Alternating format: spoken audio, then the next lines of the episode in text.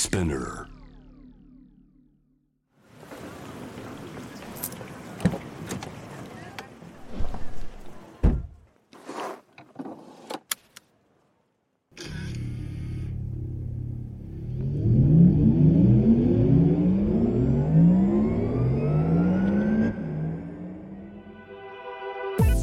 人生の中で絶対に叶えたい夢のリスト Bucket List ポルシェの創始者フェリー・ポルシェから脈々引き継がれる夢を追い現実にする勇気。そんな夢への熱烈な信念は今もポルシェの大切なミッションです。Driven by Dreams 夢を追いかけることで道を切り開き続ける方をさまざまな業界からお迎えしこれまでに叶えてきた夢の数々そしてこれから叶えていきたい目標や夢について伺っていきます。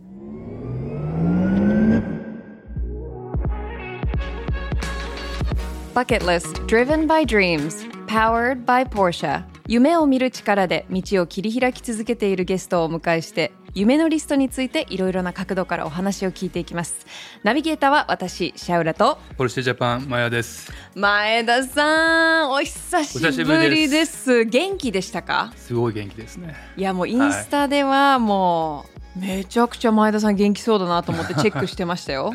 夏休みがあったんで、はい。妻の実家のフィンランドに帰ったりとか、ねえ。ねアメリカとかヨーロッパ行ってましたね。いやー、ね最高でした見てたら、私もヨーロッパ行きたいなと思いましたもん。ぜひ行った方がいいと思います。今日だってなんか笑顔が輝いてますよ。輝いてますよね。うん。まだ帰ってきて1週間ぐらいなので、あのめちゃくちゃリフレッシュしてます。ね。え、はい。このリフレッシュがじゃあどのぐらい持つかですね。ね、まあシャーロット会えてまたちょっと盛り上がった感じがするんで、そうね、はいもうちょっと続くと思います。あのシーズン2がね、まあ、いよいよスタートっていうことで、ありがとうございます。嬉しいいですね。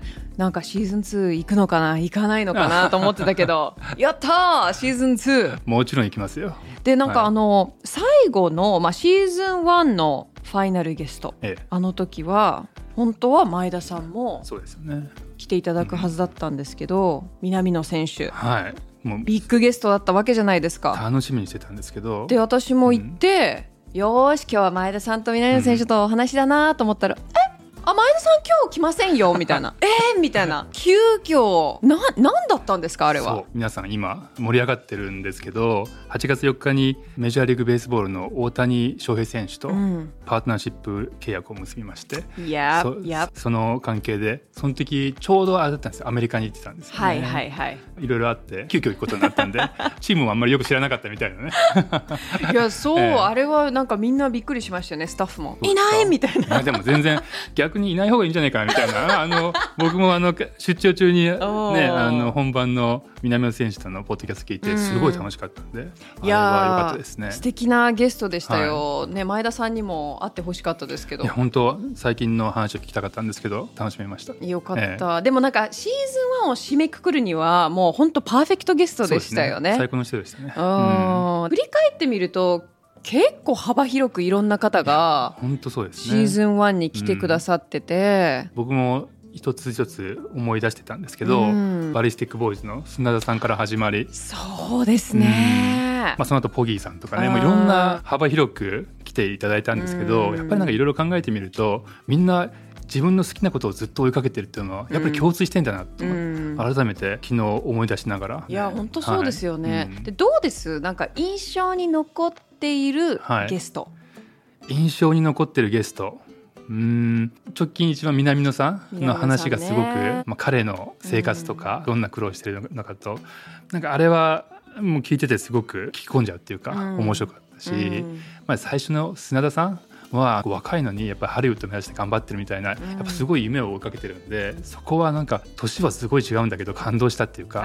あかります、毎回感動するんですけどね。うん。で、まあ、ポギーさんもまあいろいろ今でもお仕事で仲良くさせていただいてるんですけど、まあ、彼もねすごく、まあ、マニアックじゃないんですけどあの一つの分野を突き詰めてそこから広がっていってる人じゃないですか、うん。やっぱり自分の好きなことをやり続けるっていうのはうん。すごいなと改めて思いましたね。確かにね、うん。でも南野選手本当に努力家っていうのも見えましたけど、うん。は言葉の裏にこう優しさのある人だなってすごく感じて。でやっぱその世界で活躍している彼がそのやっぱリバプールに行った時の壁を感じたと、うんもうみんな選手のレベルが高くて驚いたっていう言葉とかもすごく本音でグッときましたよね、うん、聞いてて、ね、なんかあそこまでこうビッグで活躍してる人でもこう壁とかを感じるんだなってやっぱりこう日々の努力、積み重ねでやっぱあそこまで来てるんだなっていうのは、私も感じましたね。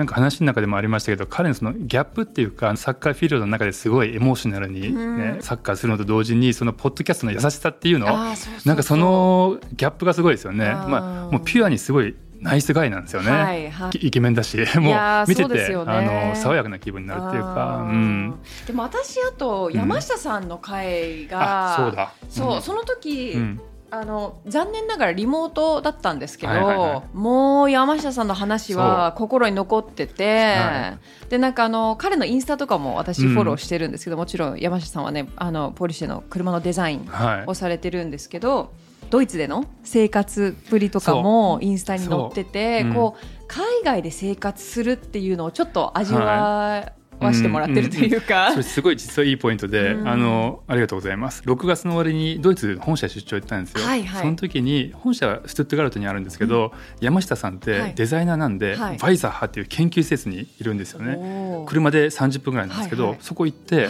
一緒にランチして、えー、でまああのポッドキャストありがとうございますっていう話とあと彼のデザインスタジオの、まあ、中入れないんですよ。もう本当デザイナーしか入れないんですけど、えー、まあ、途中のその手前の打ち合わせのルームでいろんなそのこういったところからデザインの原点があるんですでもいろんなデザインの本とかあるんですよね。それって車だけじゃなくて、まあ、建築の本とかもうなんか漫画みたいなのもあったりしてすごいなと思いながら、まあ、そんな話して、まあ、バイザー派ですごい田舎なんで、まあ、山下さんと一緒にそのカフェテリアがすごいでっかいカフェテリアがあってやっぱり研究施設なんで大学のキャンパスみたいなんですよ。はあそうなんで、まあ、天気もすごい良かったんでテラスでランチして、まあ、これはねやっぱこういう働き方するとやっぱクリエイティビティとかなんかそういうのは生まれてくるんだろうな。やっぱりそのオフィスでずっとね、ガチガチに10時間働いてもあんまりクリエイティブになれないけど、あの感覚ってすごいいいなと思いましたね。でも結構ポイントですよね。うん、確かに。本当そうだと思います。山下さん謙遜して、僕はドイツ語あんまり喋りませんよって言ってましたけど、はい、すごいペラペラ。いや絶対そうだと思う。山下さんはそういう人なんですよ、はい、もうそれ感じ取りました。なんかいやいやって言いながら、もうバシッとこう決めていくみたいな。そういい勉強になりましたね。でもなんか前田さんめちゃくちゃ楽しそうですよね、うん、こうドイツに行って、うん、山下さんとランチしててこの前も、はいはい、まあ夏休み、うん、そうあそうそう仕事もしてたみたいですけど。仕事してますよ。ほとんどほとんど仕事ですからね。ほとんど仕事。そっかそっか。私が見てるのはえっと見ましたよインスタで、ヘビーメタルしか流れてないジム。そう。でやっぱり私すごいなと思ったのが、ね。ね、前田さんバケーション中なのに絶対毎日ジム行ってんだ、すごいと思って。それそれバケーションですよそれなんか。crazy、え本当に、うん、それがいいじゃないですか。ね朝起きてゆっくり少々ってジム行って、うん、気持ちよくなって帰ってきてみたいな、うん、それはねいいポイントであのやっぱり北欧って暗いじゃないですか、うんうんだから暗かった今回行った時今回は暗くです。今回明るいんですけど、ね、まだ明るいですよね、うん、でも夏って本当一か月ぐらいしかないわけですよ。それ以外ってみんな暗くなるから、やっぱり北欧ってあのお酒がすごいね消費量強いのと、はい、あとねやっぱね音楽はやっぱり暗いんですよ。暗いっていうかあのヘビーで暗くて北欧メタルみたいな。やっぱまあシャウラも分かると思いますけど、はいはい、やっぱねブリティッシュな音楽ってちょっと湿ってるじゃないですか。はいわかります北欧は本当ヘビーメタルなんですよ、うん、これで西海岸行くとはっちはっちゃけた音楽ないじゃないですか、はい、やっぱりね、その気候とか文化っていうのはすごい音楽とかそのねアウトプットに現れるなっていうのを改めて思いましたね。いやでもその時思ったのが例えば US、うんでのジムだったら100%メタルかかってるとこはないですよ。もっとなんか分かる。最近まあヒップホップとか。そうなんですよ。まあ言ってもポップまでかな。そう。あのロスはあの、ね、日本のチェーンがあっちにもあるんで、はい、そこ行ってたんですけど、うん、もうなんかすごい窓も開放的だし、うんうん、気持ちいいじゃないですかロスって風が、ね、すごい開放的なんですよねあれはやっぱりなんか行ってみて、まあ、どこの世界中どこのジム行ってもそれなりのなんかあのカルチャーがあるんで面白いなと思ってね。もう、うん、すごい前田さんはジムを通してその国のカルチャーを感じてるんですね。そう。そうなんですよ。オスとか行くと、やっぱみんな暑いけど気持ちいいじゃないですか、うん、だからみんな T シャツ脱いで上半身裸でね男の人はランニングしてる人多いじゃないですか。あと見せたいんだと思います。あそれもあるかも、うん。だいたいすごいなんかパッとしてる人はねそう。マンハッタンビーチとか、はいはいはいはい。ああいうファンシーなビーチはいはい。はみんな裸で走ってて、うん。いやいけてんないとけてんな。思って。確かにちょっと今想像してみたけどここの東京の外で上半身裸で走ってる人絶対見ないよね。そうそうそうなんだけどやっぱそこにずっといるとそれが普通だと思っちゃって、うん。でその後にロスからフランクフルト行って、はい。フランクフルトとかも結構なんかみんな裸で走ってるんですよね、はいはいはいはい。暑いし、うん。おやっぱそうかと思って。うん。僕もその感覚で日本に帰ってきて自分の地元のジム行って、うん。そこ地元のジムってストレッチとかする場所があるんですけど、はいはい。裸になってストレッチとかして、なんか腕立てしてたらすぐ 店員さん来て「ちょっと勘弁してください」みたいな「勘勘弁ってどうい。うことだっけ?」ちょっとそれあの上半身裸禁止なんだって言われて。いや絶対ね多分、うんこう声かけられる前にスタッフ内で話題になった、出たよイケイケないやいやいやシャツ脱いでるよみたいな。ちょっと言ってきて言ってきてみたいな。そう。多分すごい天気も良かったしね。気持ちいいじゃないですかやっぱり、うんだから短パンとね上半身裸でわかるわるかる、それってしててわ気持ちいいなと思ったら 勘弁してくれってどうどういうことかなと。なんかそこでまた着なきゃいけないのも恥ずかしいですよね。あ来ましたよすぐ、うん。あすみません。そうそうそう。そうすみません。来て。もうちょっとあのもう帰ってやろうと思って。いや面白い、ねあー。そうそうなんですよシャーラはどどうですか？こうん。の3週間ぐらい？3週間、うんそうですね。私7月が結構まあ忙しくて。忙しそうでしたね。そうなんですよ、ねもう全然休みがなくて、ねでも今月、まあ、暑くなってからちょっとうん。ところどころ休みがあって、うん。なんかスロータイムを過ごしてまあす。そうですか。あなんかあの植物の葉っぱをきれいに拭き取るためのはい。マイクロファイバークロスを買ったり、ね。そう。なんか全然誰も喜ばない話ですけど。でも私、あのもうあの、まあ、前田さんの影響ももちろんありますけど「あのトップガン」を見て、うん。トム・クルーズにだいぶ刺激されまして、うん。ジムに通ってますよ、見ました？見ました僕も。僕もお、まあ、シャーロと全く同じようにああ。トム・クルーズすごいな。いや本当、ねもうすぐねこの人何歳だっけってか検索しちゃいましたもんいや 51? あ嘘だ。61だ。60, 60そう。でジェニファー・コノリーが51歳なそう、のねちょっと恋しました私、ね。ジェニファーに。いやジェニファー僕昔若い時大好きっていうあかー。すごいね若い時ねあの感じわかります？うん永遠の憧れだったんですけどわかりまだわかります。ねやっぱり綺麗だし。本当。やっぱりね努力って必要だなと思って。いや本当そうです、ええ。だからなんかこの番組に来てくれてるゲストの方たちもそうですけど、こうこう日々努力するはい。っていう大切さを形にしたのがトム・クルーズだなって すごく思いましたよ。いやでもそうでしょうね。うんはい。もうなんかのめり込んでこううん夢に向かって何があっても絶対諦めずうん。向かっていくっていうその力、だから最終的に私たちも、まあ、この番組ではそういうところを,、うん。聞き出そうとしてるわけじゃないですか、はい。はいどうやって諦めずこう一歩一歩進んでいくのか、はい、まあ、そうそうでうすね。ん。ちなみにこれ振り返ってみて、はい。まあ、シーズン1、うん。勉強になったなっていう回とかありました？勉強になったからちょっと難しいですね。あでも私ありましたよ、あの例えば？1回目のバリスティックボーイズ、はい。砂田さんとお話ししてた時に、やっぱり私の、えー、と公衆電話の話はもう エイジギャップがあって伝わらないんだなっていう、はいはいはいはいはいはい。Not so young anymore. そう そのぐらいからさ始めていいんですね。それそれ言うとどうですかね。僕意外と意外だったのはあの大沢慎一さんはいが、はい。僕結構その彼のイメージってすごい物静かなイメージだったんですけど、はめちゃくちゃしゃべる人だなっていう。うんすごくお話ししてくれましたね。ねそうですよね。うん。でなんかやっぱりやっぱ自分のなんかその思いっていうのはすごいうんうん。しっかりしてる人なんで、うん。それはなんかいい意味でギャップだったなとうん思いますね。確かに。うん。あと、でも大沢さんでいくと、もちろんその、なんか今までの彼のライフストーリーっていうのも面白かったんですけど、はいじゃあ夢は？って聞いた時に、いや、夢がないんだよね、みたいな。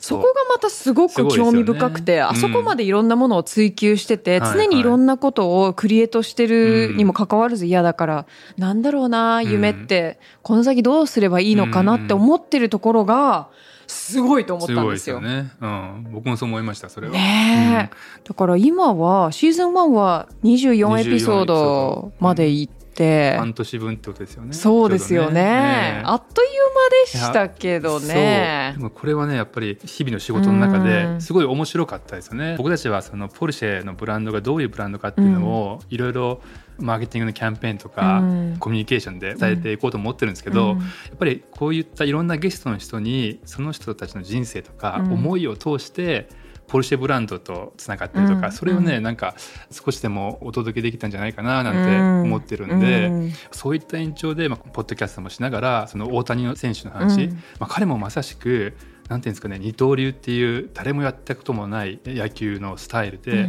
日本で活躍して、うん、でそれをそのままアメリカに持ってって、うん、誰もアメリカでベーブ・ルースっていうすごいレジェンドの人いますけど、はい、の彼と同じことをやっててで、ね、この間、うん、あのベーブ・ルースの2桁ホームランと、はい、あの2桁投手の勝利をもう追いついちゃいましたけど、うん、彼こそ夢を追い続ける人だなっていうのはもうままさしくもうビーンときて、うん、やっぱりそれってこのポッドキャストをやってるからやっぱりそのブランドに対する思いとかっていうのがあったんで、まあ、そういうコネクションができたんだなと思ってて。ですみません大谷選手の話に戻っちゃいますけど、うんうん、まさしくブランドを体験してる人だなと思いましたね。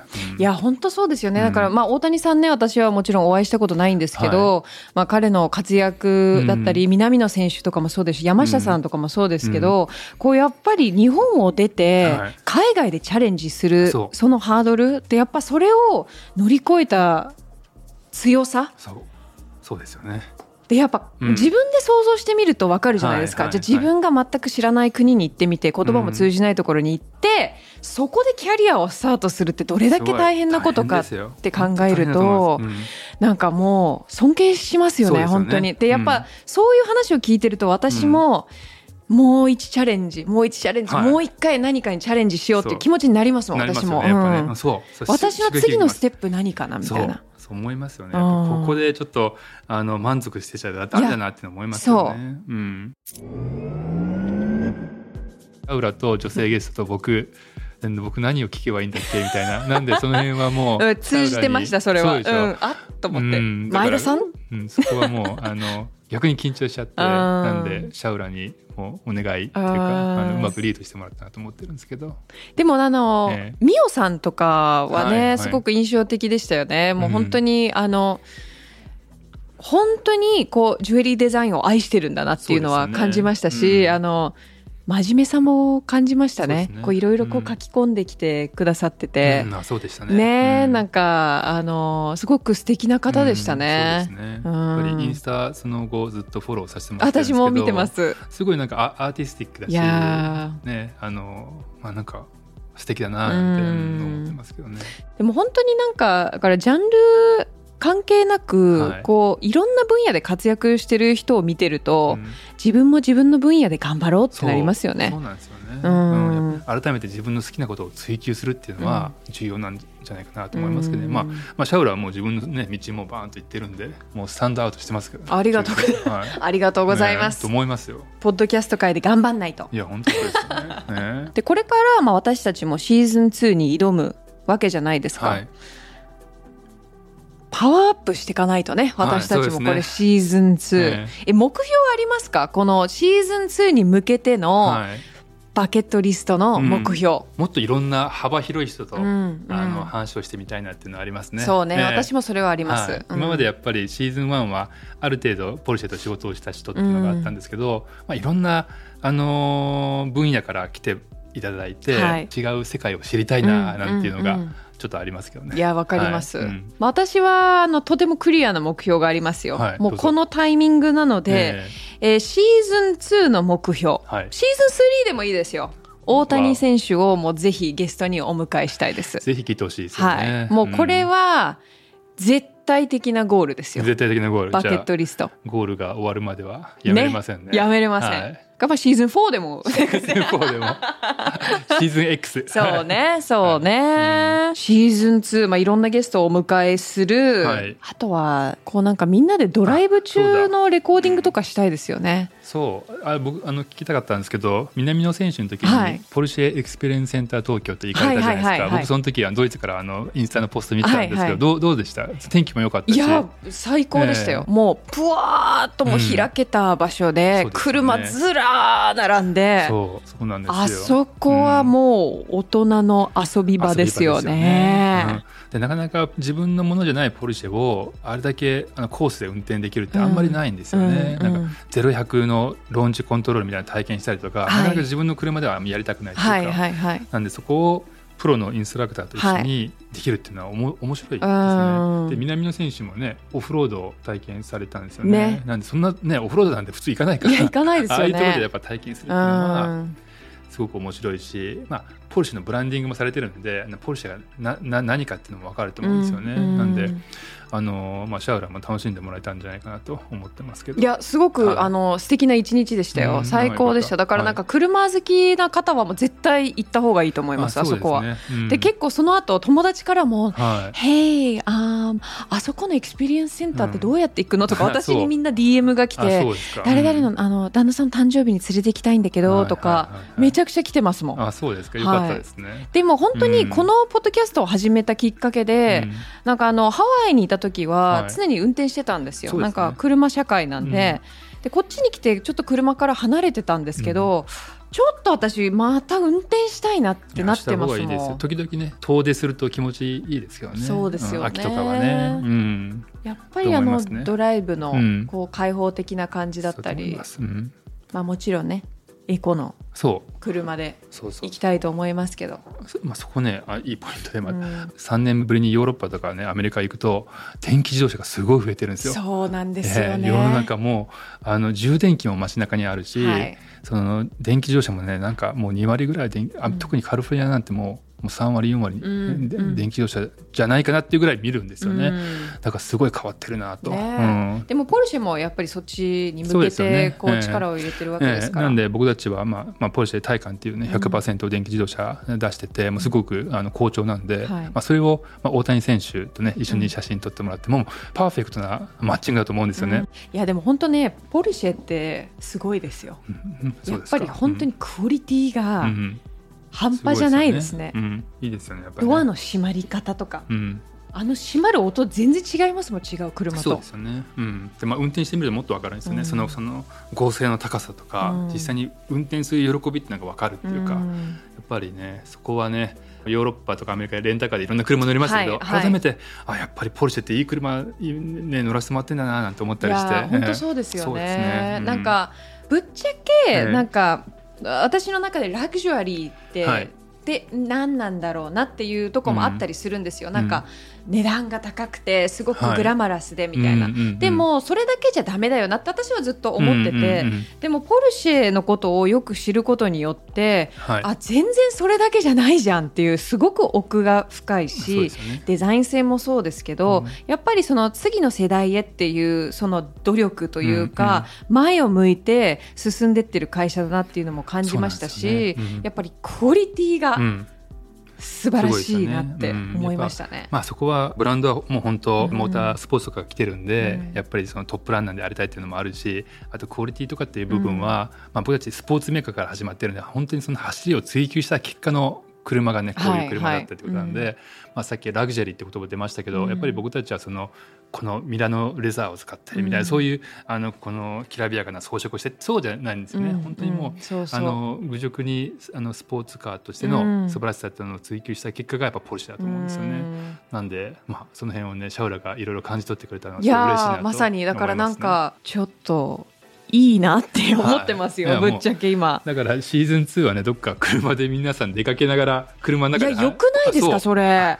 マイク立てて。できるんですよねでそこで前田さんのヘビーメタルセレクションバーンかけてもらって、はい、じゃあシャウルのパンクロック、ね、あのコンピレーションと一緒に顔答え答えでやりましだいぶうるさい放送になりそうですね いやでも楽しみです、あのシーズン2も前田さんと一緒にね、あのシーズン1ではだいぶ前田さんのこともよく知れたと思うんですけど、僕もシャールのことが大体分かってきましたね。大体分かってよかったよかった。シーズン2もよろしくお願いします。このプログラムはスピナーのほか Apple Podcast、Spotify、Amazon Music などで聞くことができます。ぜひ番組をフォローして SNS でもシェアしてください。